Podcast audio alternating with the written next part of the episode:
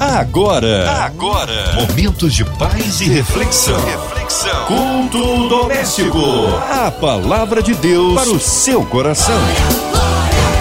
Juntinhos aqui em mais um culto abençoado, é o culto doméstico. Agradecendo a Deus pela sua vida, ouvinte amado que está ligadinho, abrindo o coração, ouvidos atentos à voz do Senhor. Hoje com a gente, nosso queridão pastor Bruno Fernandes. Ele é da Assembleia de Deus Vitória em Cristo no Recreio dos Bandeirantes.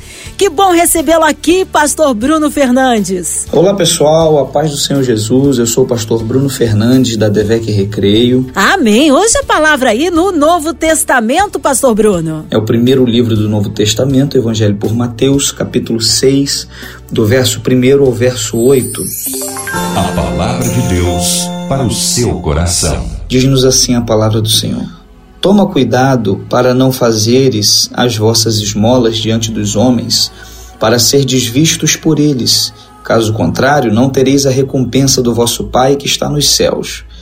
Quando, portanto, deres esmola, não toques trombeta diante de ti, como fazem os hipócritas nas sinagogas e nas ruas, para serem glorificados pelos homens.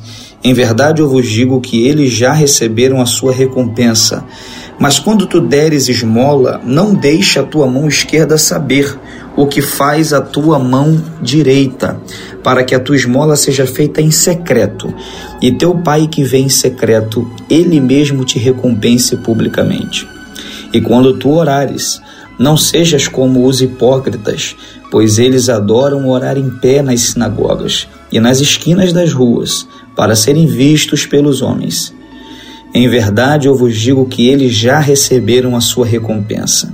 Mas tu, quando orares, entra no teu quarto e fecha a tua porta, ora a teu pai que está em secreto. E teu pai que vê em secreto te recompensará publicamente. Mas, orando, não useis de vãs repetições, como fazem os pagãos, pois pensam que por muito falarem serão ouvidos.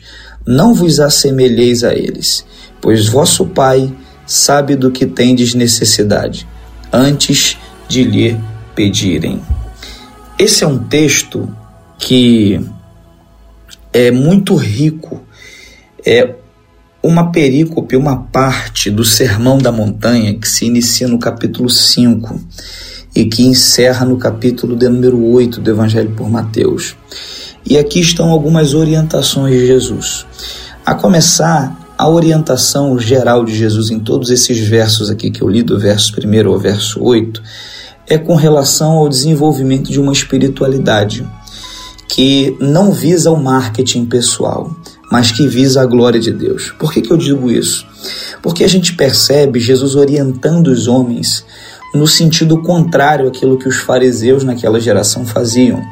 Os fariseus desenvolveram uma espiritualidade muito marqueteira, digamos assim. Os fariseus gostavam de dar esmolas na presença de sete testemunhas. Os fariseus gostavam de orar nas praças e nas esquinas para serem percebidos por todos como mais espirituais. E Jesus vem na contramão dizendo que a verdadeira espiritualidade não é a mostrada, é percebida. Jesus vem na contramão dizendo que aquilo que nós fazemos não é para os homens verem, é para Deus ver. Ele vota, ele coloca esse enfoque, sobretudo nas esmolas, quando ele diz o que a mão direita der, a esquerda não pode saber. E com relação à oração, ele diz: entra no teu quarto e fecha o teu aposento. Lamentavelmente, nós vivemos dias hoje de pessoas que estão desenvolvendo uma espiritualidade é, de marketing. O tempo todo querem mostrar que são mais espirituais, querem mostrar que oram mais, querem mostrar que fazem mais. E as coisas com Deus a gente não faz para mostrar para os homens, a gente faz para Deus. Se os homens observarem, glória a Deus. Se não, glória a Deus do mesmo jeito. Então, o desafio que nós temos é não é, nos deixarmos vencer por esse tempo que nós vivemos de superexposição em redes sociais, mas desenvolvermos a espiritualidade segundo Jesus, aquela que é do quarto fechado, aquela que é da a mão direita dá, a esquerda não precisa saber, a mão esquerda dá, a direita não pode saber. Então, em suma, a espiritualidade que Jesus quer ensinar aqui é uma espiritualidade do quarto fechado, do secreto. Não é algo de fora para dentro, é algo de dentro para fora. E essas são as, os princípios gerais. E textualmente nós percebemos algumas lições práticas aqui que eu quero também dividir com você. A primeira está nessa questão das esmolas. Quando Jesus diz que quando nós dermos esmolas, quando nós ajudarmos alguém, isso teria que ser em secreto, porque a nossa recompensa viria do nosso Pai que está nos céus. E eu gosto muito da maneira que Jesus nos ensina a ajudar pessoas, a dar esmolas. Por quê? Porque não é um, uma maneira de ajudar onde eu deixo o outro refém daquilo que eu fiz por ele. Jesus diz: a recompensa de vocês vai ser de Deus. É Deus que vai recompensar vocês. Então você precisa entender que quando você abençoa alguém, quando você ajuda alguém, não é para que essa pessoa seja o seu refém eternamente, é para que Deus seja glorificado. Não é para que você seja aplaudido por isso, é para que Deus seja glorificado. Isso é muito bom, principalmente sob o ponto de vista que nos vacina contra a frustração que é manifestada muitas vezes, que vem muitas vezes por conta de ingratidão, de pessoas que a gente doa, pessoas que a gente ajuda e manifestam ingratidão com relação àquilo que nós fizemos e a gente acaba se decepcionando. Quando você faz para Deus ver, quando você ajuda alguém para a glória de Deus, você fica vacinado. Porque se a pessoa manifestar ingratidão, você ajudou, é para a glória de Deus. E se ela manifestar gratidão, você celebra essa gratidão que ela manifestou. Então esse é essa é uma lição importante dessa questão de dar esmolas e dar com a direita sem que a esquerda saiba. A segunda orientação que Jesus dá aqui é com relação à oração. E quando tu orares, e eu gosto muito disso, porque Jesus orienta a orar e ele mesmo vivia uma vida de oração. Jesus orou em todos os momentos da sua vida. Nós percebemos, lendo os evangelhos, que quando Jesus sai do batismo de João, ele ora, após ser batizado por João. Antes de escolher os discípulos, os doze, que seriam os apóstolos os enviados, ele passou a noite no monte orando. Antes de andar por sobre as águas, ele passou a noite no monte orando após despedir da multidão. Por diversas vezes a gente lê nos textos que Jesus se retirava a orar à parte. Nos momentos de grande dificuldade, Jesus orou.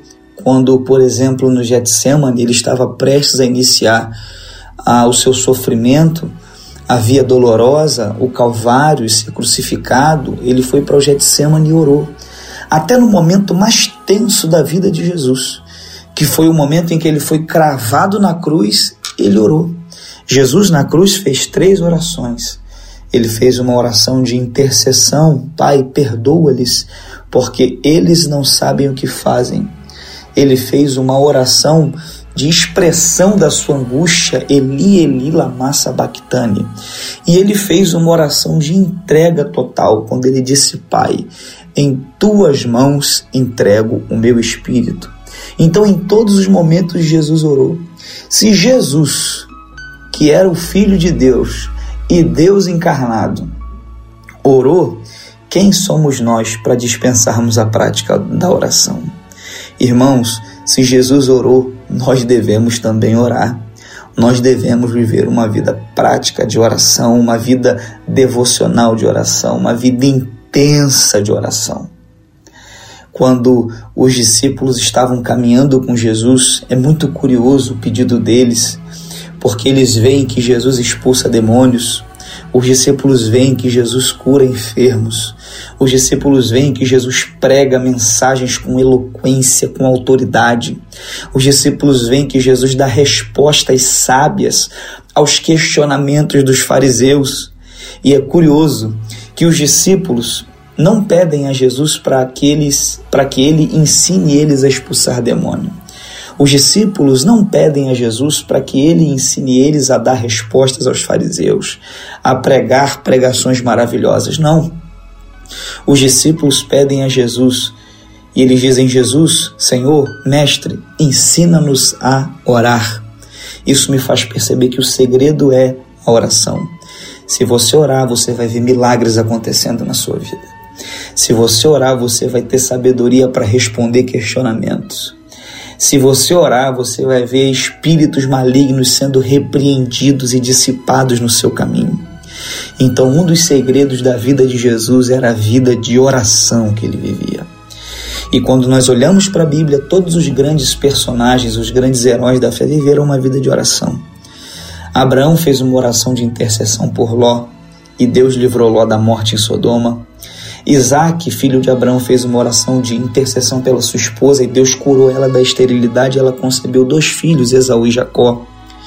Jacó, por sua vez, em Gênesis 32, fez uma oração de reconciliação, pedindo a Deus que tocasse no coração do seu irmão Esaú, e assim Deus fez, houve paz entre eles.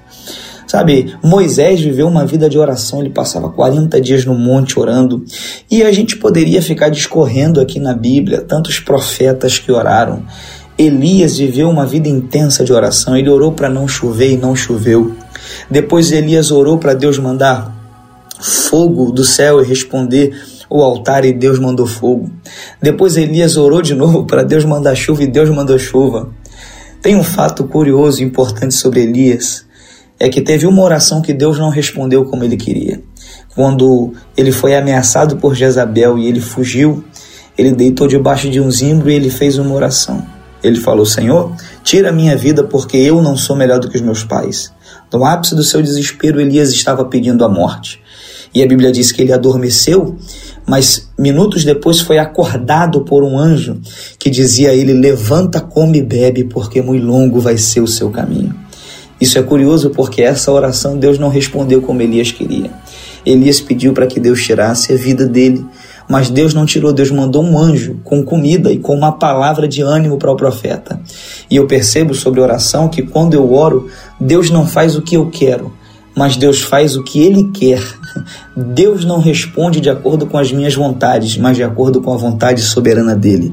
E a boa notícia disso é que a vontade de Deus é melhor que a nossa. Quando você ora e Deus não te dá o que você quer, é porque ele tem algo infinitamente melhor. Deus não tirou a vida de Elias, porque Deus tinha para ele um arrebatamento. Então você precisa orar, entendendo que a vontade de Deus vai prevalecer na sua vida. Eu poderia citar orações de reis, como a oração que Davi fez no Salmo de número 51, quando ele pecou e se arrependeu e disse: Cria em mim, ó Deus, um coração puro e renova em mim o espírito inabalável. Não me lances fora da tua presença e nem retires de mim o teu Espírito Santo. Eu poderia citar Daniel, que foi um profeta que viveu uma vida intensa de oração. Daniel orava três vezes ao dia. E em uma ocasião, onde os homens quiseram armar uma contra Daniel, impedindo ele de orar, foi feito um decreto, esse decreto foi assinado pelo rei, e esse decreto dizia que ninguém poderia orar por um determinado prazo de dias. Daniel viu que o decreto estava escrito, e a Bíblia diz que ele entrou na sua casa, abriu a sua janela na direção de Jerusalém e se punha de joelho três vezes ao dia, como antes costumava fazer. Ora, Daniel sabia que a sentença para quem orasse era ser lançado na cova dos leões. E eu quero que você entenda que os personagens bíblicos não são super-heróis. São pessoas, foram pessoas de carne e osso como eu e você. Então, com certeza, Daniel teve medo dos leões, mas o amor que ele tinha por Deus, que se evidenciava na prática da oração, foi muito maior do que o medo que ele teve dos leões, por isso ele dobrou o joelho e orou. E o meu sincero desejo é que o teu amor por Deus seja maior do que qualquer medo nessa terra. Que o teu amor por Deus te impulsione a orar como impulsionou Daniel a orar. Que o teu amor por Deus te impulsione a se inclinar diante de Deus. Ah, irmãos, Jeremias 33, 3 diz assim: Clama a mim e responder-te-ei, anunciar-te-ei coisas grandes e firmes que não sabes. Se você orar, Deus pode te responder. Se você orar, Deus pode mudar o quadro da sua vida, Deus pode mudar você para enfrentar essa situação. A oração é uma chave poderosa. Orar é falar com aquele que conhece o nosso futuro. Orar é falar com aquele que pode resolver os nossos problemas. Orar é falar com aquele que tem todo o poder em suas mãos. Quando nós temos um problema, a gente procura uma pessoa que nos ajude a resolver. Orar é falar com aquele que pode nos ajudar em qualquer questão da nossa vida. E Jesus dá uma diretriz importante aqui sobre oração, e é o último ponto que eu quero tratar. Quando ele diz assim: quando vocês forem orar, vocês vão entrar é, no quarto de vocês, vocês vão fechar a porta de vocês e vocês vão orar em secreto, e o vosso Pai que vem em secreto vai recompensar vocês. E eu acho isso interessante porque no original grego aqui, a palavra quarto, eu estou usando a tradução King James, mas em outras traduções diz aposento. A palavra quarto ou aposento é tameion. E a palavra tameion ou o tameion nos dias de Jesus era usado para guardar as riquezas, as joias e também para guardar os alimentos. Então, entrar no quarto, entrar no lugar das riquezas, entrar no lugar de alimento espiritual. E é justamente sobre isso que Jesus quer nos ensinar nessa fala. Quando eu oro, eu me alimento também espiritualmente. A Bíblia diz que a criatura de Deus, ela é santificada pela palavra e pela oração. Quando eu oro, eu me encho das riquezas de Deus, dos dons espirituais. E Jesus prossegue dizendo: Mas orando, não useis de vãs repetições, como fazem os pagãos, pois pensam que por muito falarem serão ouvidos. Não vos assemelheis a ele a eles, pois vosso Pai sabe do que tendes necessidade antes de lhe pedirem. E a última lição que Jesus nos dá aqui, eu quero esclarecer isso. Jesus não está questionando quem ora muito, mas Jesus está questionando a oração mecânica quando ele diz: quando vocês orarem, não usem de vãs repetições. Qual é o problema das vãs repetições? É que tudo aquilo que fica sendo repetido se você orar sempre com as mesmas palavras, você corre o risco de cair no mecanicismo e tornar a oração algo mecânico. E você precisa entender que a oração deve fluir da espontaneidade do seu coração.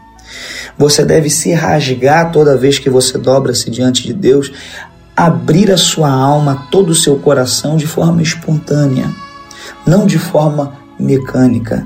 Então, o que Jesus está orientando é Coloquem para fora o que está no coração de vocês de forma espontânea. Não precisa repetir. Coloca para fora o que você está pensando, o que você deseja, as tuas angústias, as tuas mágoas. Como dizia um hino antigo, conta para Jesus onde é a tua dor. Conta para Jesus onde é a tua dor. Então, você precisa entender essa lição que Jesus está trazendo aqui. Conta para ele porque ele, inclusive, já sabe de tudo, até mesmo antes de você pedir. Mas ele quer ouvir você falar. Eu quero que você fique com essa palavra e entenda que quando você é espontâneo, quando você entende que a oração é uma chave, quando você entende que a ajuda ao próximo, o auxílio ao próximo é para a glória de Deus e você vive essa espiritualidade na prática, interna, não externa de marketing. Deus tem algo maravilhoso para sua vida. Amém. Amém. Palavra de poder, palavra abençoada, palavra de vitória vitória. Neste momento, unimos a nossa fé à sua, já já o pastor Bruno, intercedendo pela sua vida, incluindo aí você, ouvinte amado, em hospital, numa clínica, você encarcerado, nossos vovôs nos asilos, nossas crianças nos orfanatos, você de qualquer parte do Rio, Brasil, mundo, aonde quer que você esteja, talvez aí com um coraçãozinho triste, enlutado, seja qual for a área da sua vida que precisa de um socorro de Deus, pelos nossos missionários em campos, nossos pastores, pastor Bruno Fernandes, suas vida, família e ministério, nossas igrejas, pela cidade do Rio de Janeiro, que haja paz na nossa cidade, pelas autoridades governamentais, pelo nosso presidente, que haja paz entre as nações. Nós cremos um Deus poderoso, também pela equipe da 93 FM, nosso irmão em sonoplasta Fabiano, Minha Vida e Família, nossa irmã Invelise de Oliveira, Marina de Oliveira, Andréa Maier e Família, Cristina Xista e Família, Pastor Bruno, Oremos. Senhor, nesse momento eu quero te entregar a vida de todos aqueles que fazem parte da Rádio 93, que nos possibilitam falar com tantas pessoas através desse veículo poderoso. Continua dando graça a toda a direção da 93, da MK, para que eles continuem sendo um canal poderoso da tua graça, do teu poder, para alcançar milhares de vidas. Senhor, eu oro nesse momento por aqueles que estão enfermos. A tua palavra diz, Deus, que tu és o Jeová Rafá, aquele que nos sara. Eu oro nesse momento por aqueles que precisam de uma provisão financeira. A tua palavra nos diz, Senhor, que tu tens a chave que abre a porta e ninguém fecha. Abre a porta para essa irmã, abre a porta para esse irmão. Eu oro nesse momento, Senhor, por aqueles que estão ouvindo essa palavra e que estão com o coração aflito, entendendo que foram feridos, alguns magoados, traídos. Ah, Senhor, que essa pessoa entenda que o Senhor é a fortaleza dela, o Senhor é refúgio, socorro bem presente no dia da angústia. Consola, Senhor, os corações anima, fortalece aqueles que precisam, enche aqueles que estão vazios. Senhor, que se cumpra em nós a tua palavra, que o nosso coração seja cheio de alegria, porque a tua, a tua, a nossa força é a tua alegria. Eu te peço nesse momento, toma todos nas tuas mãos. Em nome de Jesus. Amém. Amém. Glórias a Deus. Deus é tremendo, ele é fiel, vai dando glória, meu irmão. Pastor Bruno Fernandes, que honra recebê-lo aqui no Culto Doméstico. Já deixo meu abraço carinhoso a todos da DEVEC ali no Recreio dos Bandeirantes. O povo quer saber horários de culto, contatos, mídias sociais. Suas considerações finais, Pastor Bruno. Eu quero encerrar te dizendo que eu sou o pastor Bruno Fernandes, como eu já disse no início, pastor vice-dirigente aqui na DEVEC Recreio. A nossa igreja fica na Avenida das Américas 12161. Os dias de reuniões e de cultos são domingo, segunda e quarta. Domingo às 18h30, segunda e quarta às 20 horas. Eu aguardo você. Que Deus te abençoe, abençoe a sua vida e abençoe a todos aqui da Rádio 93. Um abraço, Márcia. Fica com Jesus. Amém. Obrigado, carinho, a palavra e a presença. Seja breve retorno nosso pastor Bruno Fernandes aqui no Culto Doméstico. E você, ouvinte amado, continue aqui. Tem mais palavra de vida para o seu coração. Lembrando, segunda a sexta aqui na Sua 93, você ouve o Culto Doméstico e também podcast nas plataformas digitais. Ouça e compartilhe. Você ouviu? Você ouviu? Momentos de paz e reflexão. reflexão. Culto doméstico. A palavra de Deus para o seu coração.